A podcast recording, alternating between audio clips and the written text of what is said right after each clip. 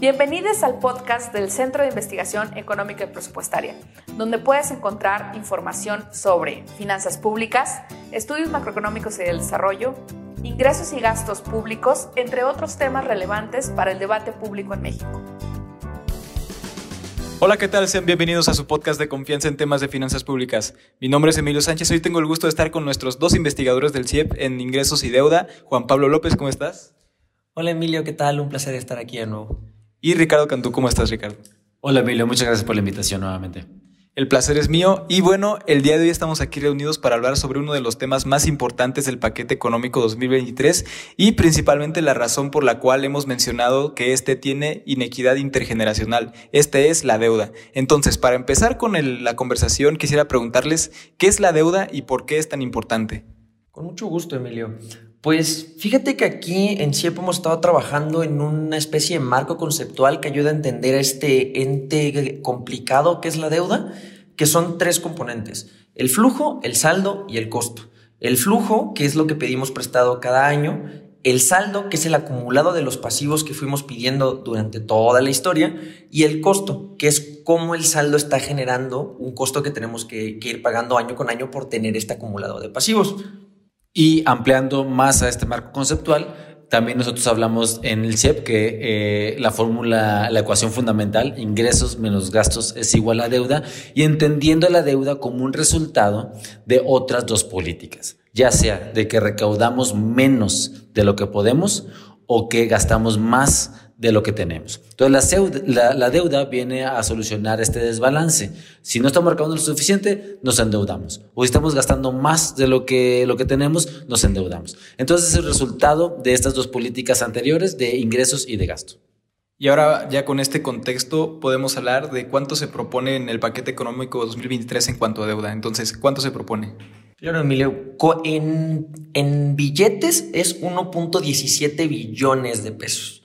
Como porcentaje del PIB estamos hablando de 4.1%. Este es el nivel más alto que hemos visto en los últimos años.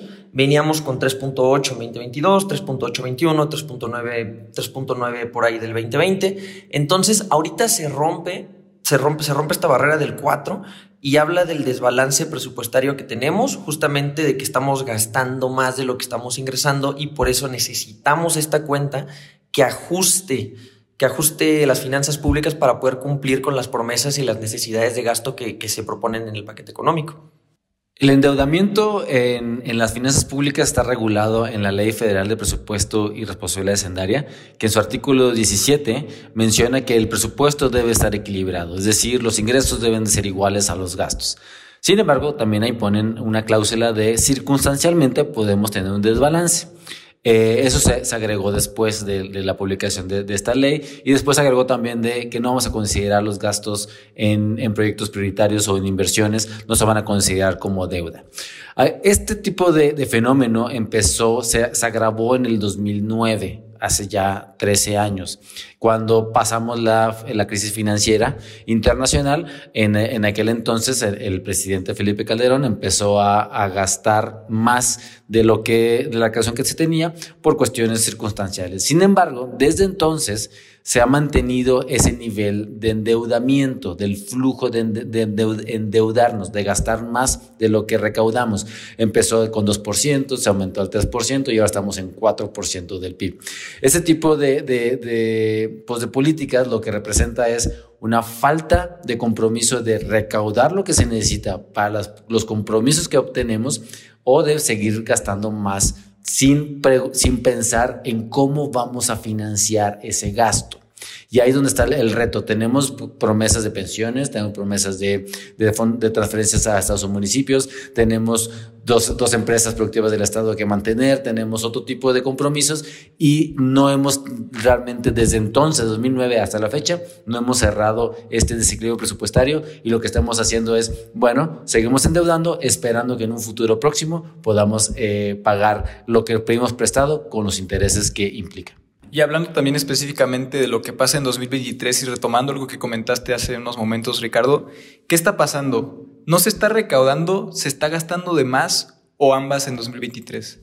En 2023 tenemos una combinación de muchos factores de que no estamos recaudando lo suficiente.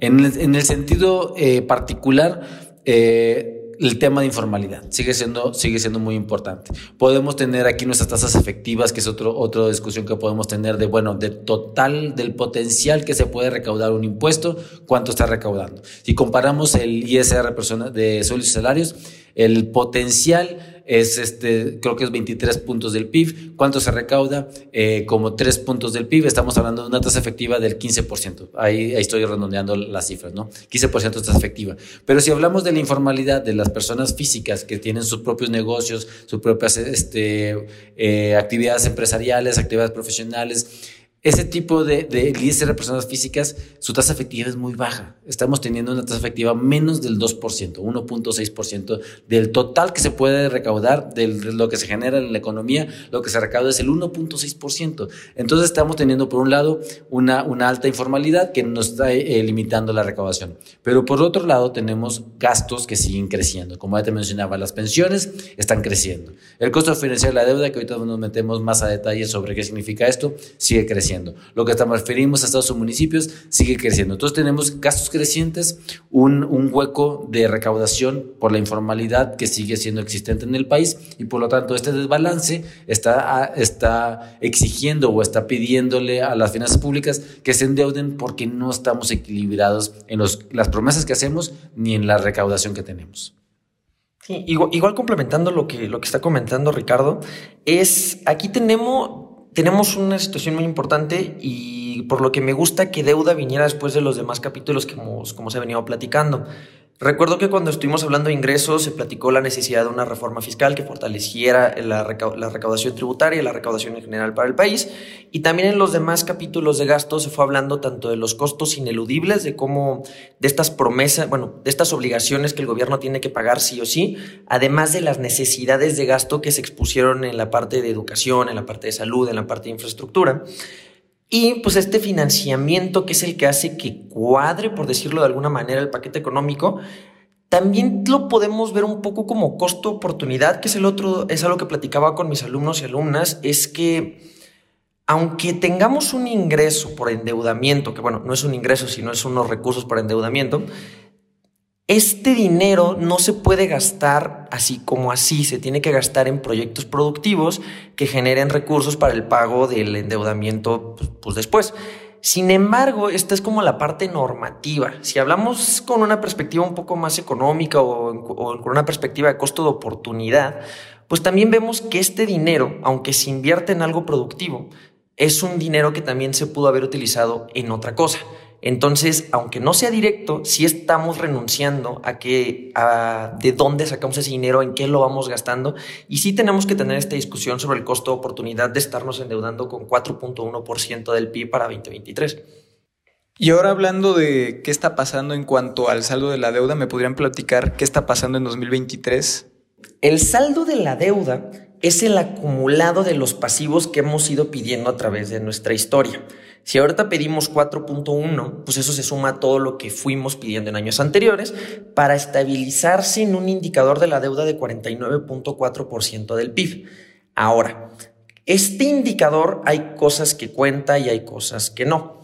Al tener el indicador como porcentaje del PIB, la teoría nos dice que refleja la capacidad de pago de la economía para cubrir la deuda misma. Sin embargo, no se platica sobre cuál es esta capacidad de pago respecto a la recaudación. Por ejemplo, qué tanto recaudamos, qué tanto recaudamos como país respecto a países que a lo mejor están más endeudados.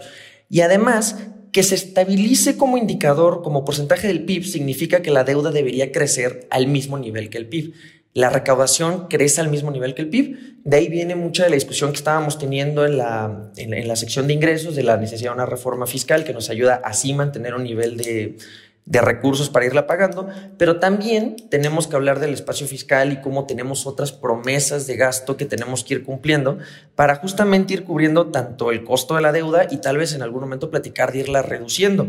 Y eso si lo platicamos como indicador del PIB, que nos falta platicarla per cápita. Estamos hablando también de que en unos años se nos va a acabar este famoso bono, demográfico y qué vamos a hacer con una deuda creciente, con una deuda más grande cuando éramos más personas en edad de trabajar, va a llegar un momento en el que va a haber menos personas en edad de trabajar con un saldo más grande de la deuda y ¿qué vamos a, qué vamos a decir? Que en, el momento del bono demográfico nos aprovechó para amortizar la deuda, que la dejamos crecer, cómo vamos a responder ante estos retos futuros de los crecientes saldos de la deuda, que tampoco es como que solo lo tengamos aquí en México, sino que sí es un problema pues, también internacional. Ok, me gusta cómo Juan Pablo eh, mencionó los indicadores de la deuda, lo que sí dice y lo que no dice. El indicador de la deuda como porcentaje del PIB, lo que, lo que mencionaba Juan Pablo es, bueno, qué capacidad tiene la economía de absorber un, cierto nivel de, de, deuda.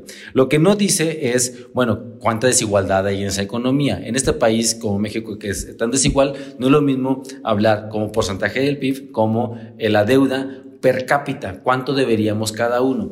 Eh, si dividiéramos el saldo de la deuda eh, con las personas que vivimos en 2022, eh, tendríamos una deuda de 114.500 pesos por persona. Ahora podemos pensar cada uno de nosotros, ¿cuánto representa eso de nuestros salarios para poder pagar lo que, entre comillas, nos correspondería de deuda? Entonces, lo que sí dice es, ok, tenemos una economía que si está creciendo y se estabilizaría un indicador en 49.5% del PIB, ah, bueno, se estabilizaría. Pero ¿Qué tal si la, demografía, o sea, las personas crecen menos, y lo hace, menos que la economía? Entonces, en la deuda per cápita sigue subiendo, inclusive la estimación de la propia Hacienda sería que para el 2028 tendríamos una deuda per cápita de 128 mil, o sea, de 114 mil a 128 mil para 2028. Eso significa que estamos pasando, que estamos esperando que en un futuro próximo esas personas sean más productivas tengan mayor capacidad de pago para poder solventar las deudas y, y, estas obligaciones que estamos pasando a las siguientes generaciones o a las siguientes administraciones o en un futuro próximo. ¿Cuánto estamos creciendo en términos productivos? Y si nosotros vemos la, la, la historia de cómo ha crecido el PIB en los últimos años, la mayor fuente de crecimiento no ha sido la productividad, ha sido este bono demográfico de tener más personas trabajando. Entonces, ¿qué va a pasar en un futuro próximo cuando tengamos una menor, eh, menor gente trabajando y tengamos una deuda en crecimiento, no solamente en el saldo, sino en su costo? ¿Qué representará? ¿Qué tanto estamos preparándonos o preparando a las futuras generaciones para cumplir estas obligaciones que les estamos heredando? Y hablando de este costo que dices de la deuda, ¿cómo este saldo que nos acaban de comentar genera costo en la deuda? Uy, Emilio, ese es uno de mis temas favoritos. Este, y mira, voy a intentar ir, de una manera bastante estructurada. Pues primero hay que considerar que el costo financiero de la deuda o este pago de obligaciones de la deuda es un costo ineludible. Es algo que el gobierno no puede decir que no va a pagar. Entonces, si este crece, eh, va reduciendo los recursos disponibles para atender algunos otros problemas coyunturales, como puede ser alguna educación, salud e infraestructura. Pero ya que hablamos de que este costo no lo podemos evitar y viene generado de este saldo, del flujo saldo-costo, pues es bien importante que entendamos cómo se genera, cómo está generando costo. Yo creo que, que, la mayoría de la audiencia ha escuchado de invierte en CETES, no son libres de riesgo, invierte en bondes, invierte en deuda gubernamental. Pues justamente esos instrumentos son parte de la deuda, es deuda que el gobierno coloca para recibir recursos y que dan rendimientos a las personas que lo invierten, pero se tiene que pagar y este tiene un costo para las finanzas públicas. Y ahí es donde tenemos que hablar de a qué se relaciona o qué determina este costo financiero de la deuda.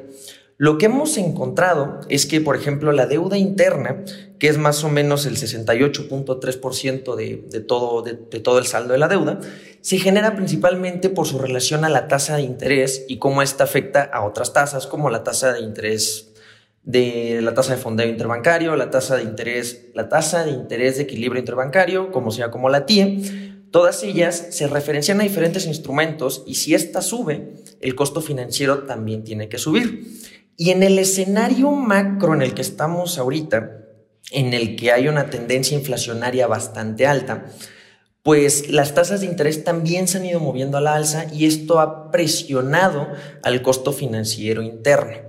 Ahora, si hablamos del externo, del costo financiero externo, tenemos que hablar de esta paridad de tipo de cambio, donde el fortalecimiento del peso ha ayudado bastante, pero también tenemos que hablar de las tasas de interés internacionales y aquí es donde entra un debate bien interesante para, para los apasionados y las apasionadas de las finanzas, aquí hay un tema muy, muy padre sobre todas las tasas de interés, sobre cómo están moviendo los diferentes escenarios.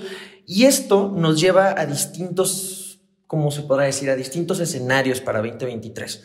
Si estas tasas de interés se siguen manteniendo alta, pues el costo financiero se va a mantener alto. De hecho, la misma Secretaría de Hacienda, en los criterios generales de política económica, especifica que si la tasa de interés crece un punto porcentual, el costo financiero de la deuda crecería 0.11% del PIB.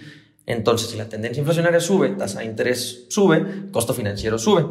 Pero también mandaron una, bueno, se aprobó una, una reforma a la ley de responsabilidad hacendaria, donde dice que en caso de que los recursos destinados al costo financiero de la deuda del gobierno federal, aunque suene un poco largo, si estos no se utilizan podrían pasar a ser parte del FEIP, del Fondo de Estabilización de los Ingresos Presupuestarios. Entonces ahí pues hay una, una señal de que si las tasas de interés se estabilizan y podemos ahorrar una parte de este dinero, pues iría a un fondo de estabilización para los ingresos en años futuros por si llegara a haber alguna emergencia en la, en la situación recaudatoria. Y ya para cerrar esta idea del costo financiero de la deuda, y retomando flujo saldo costo, es el otro día platicando con un compañero me comentaba, es que el costo financiero de la deuda es muy similar al financiamiento, 1.17 contra 1.1 billones de pesos. Y yo como de, pues sí, me dijo, entonces significa que la deuda se financia sola. Y yo, pues no, realmente sería como si tienes una deuda en tu tarjeta de crédito y sacas otra tarjeta para pagar tu deuda y nada más la vas haciendo más grande. Entonces, espero eso que esa es la razón principal por la cual hablamos de flujo saldo costo y que no se tienen que confundir y cada uno tiene sus implicaciones por separado y, y sus determinantes causales también son distintos. Y para contextualizar si este costo es mucho o poco, o sea, el 4.1% el 4.1% es el endeudamiento, el costo financiero de la deuda que esperamos para el próximo año va a ser de 1.1 eh, billones. Si, si nosotros comparamos cuánto se gasta en salud a nivel nacional, gastamos menos que 1.1 billones. ¿Cuánto gastamos también en educación? Gastamos menos que 1.1 billones. Entonces el costo financiero supera el gasto total en educación o el gasto total en salud y en el año 2022 comparado con 2023 creció 30%, educación ha crecido 30%, salud no ha crecido 30%. Entonces, ¿cuánto? Eh, y regresando a la idea que tenía Juan Pablo del costo de oportunidad, imagínense lo que pudiéramos hacer con los recursos si no lo tuviéramos comprometido, si no fuese un gasto ineludible, si pudiéramos tener la disponibilidad de lograr una, salud universal o agarrar, eh, lograr educación de calidad.